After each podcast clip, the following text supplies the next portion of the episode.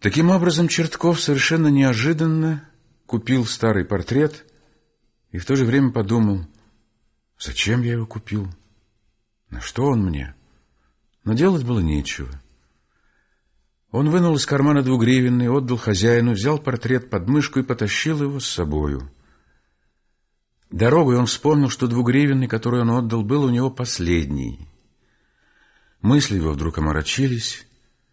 Досада и равнодушная пустота обняла его в ту же минуту. «Черт побери, гадко на свете», — сказал он с чувством русского, у которого дела плохи.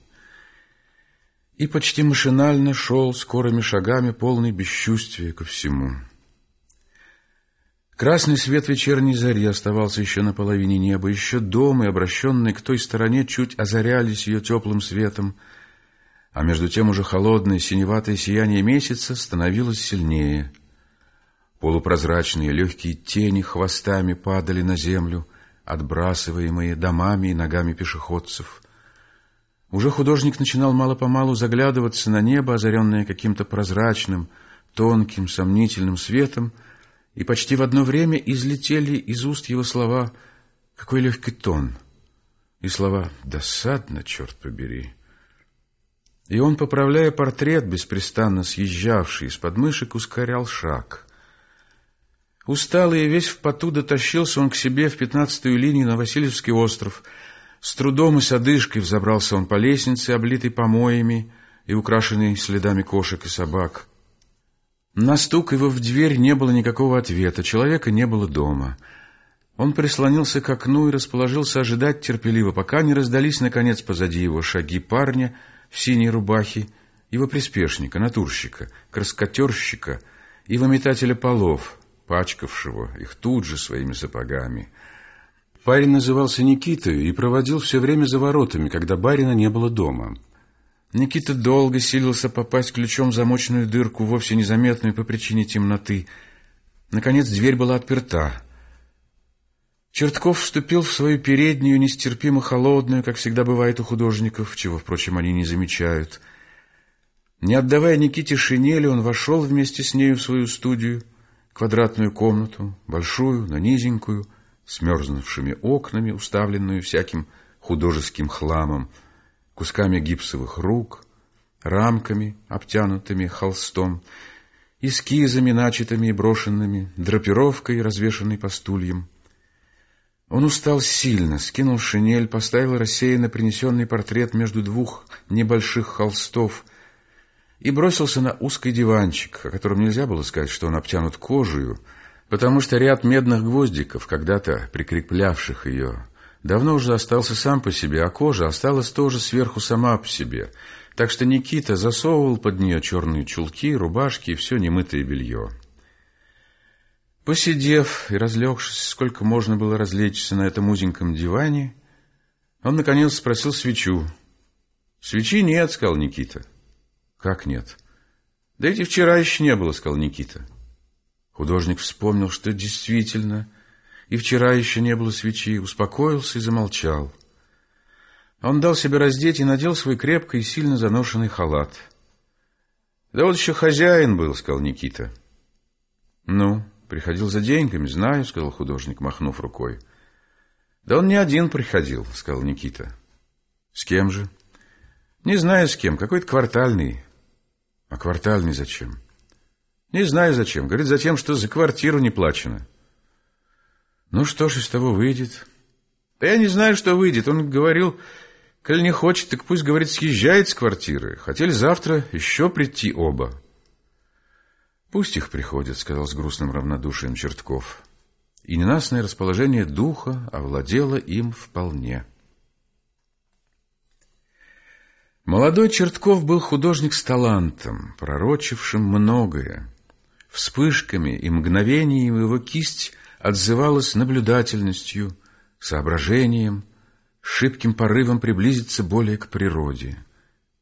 «Смотри, брат», — говорил ему не раз его профессор, — «у тебя есть талант. Грешно будет, если ты его погубишь. Но ты нетерпелив. Тебя одно что-нибудь заманит, одно что-нибудь полюбится, ты им занят, а прочее у тебя дрянь, прочее тебе нипочем, ты уж и глядеть на него не хочешь».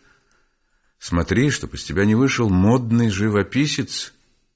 У тебя и теперь уже что-то начинает слишком бойко кричать краски.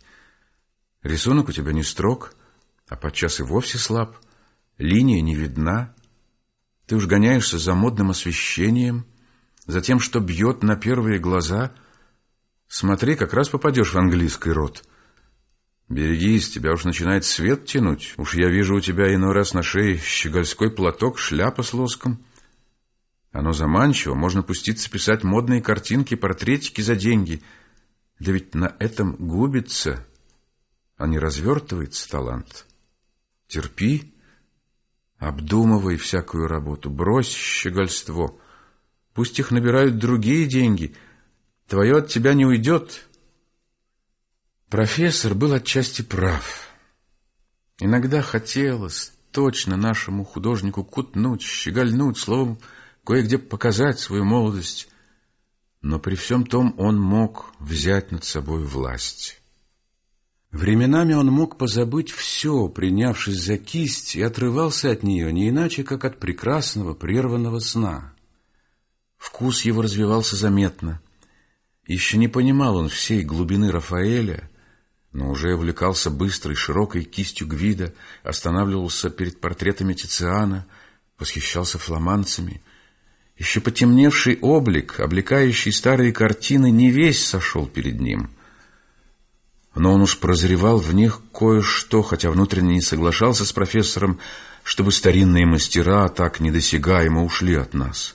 Ему казалось даже, что девятнадцатый век кое в чем значительно их опередил, что подражание природе как-то сделалось теперь ярче, живее, ближе. Словом, он думал в этом случае так, как думает молодость, уже постигшая кое-что и чувствующая это в гордом внутреннем сознании. Иногда становилось ему досадно, когда он видел, как заезжий живописец, француз или немец, иногда даже вовсе не живописец по призванию, одной только привычной замашкой, бойкостью кисти и яркостью красок производил всеобщий шум и скапливал себе в миг денежный капитал.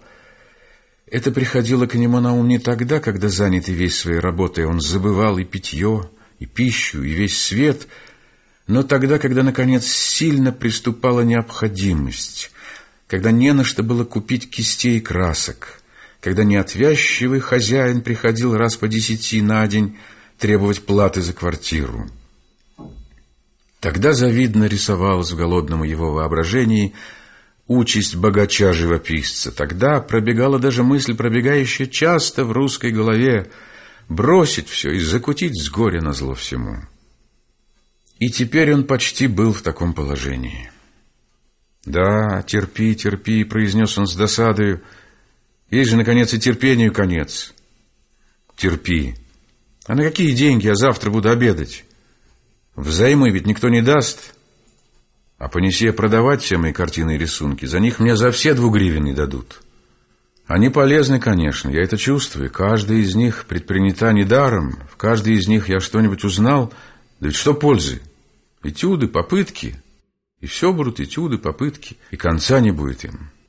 Да и кто купит, не зная меня по имени? Да и кому нужны рисунки сантиков и натурного класса, или моя неоконченная любовь психеи, или перспектива моей комнаты, или портрет моего Никиты, хотя он, право, лучше портретов какого-нибудь модного живописца.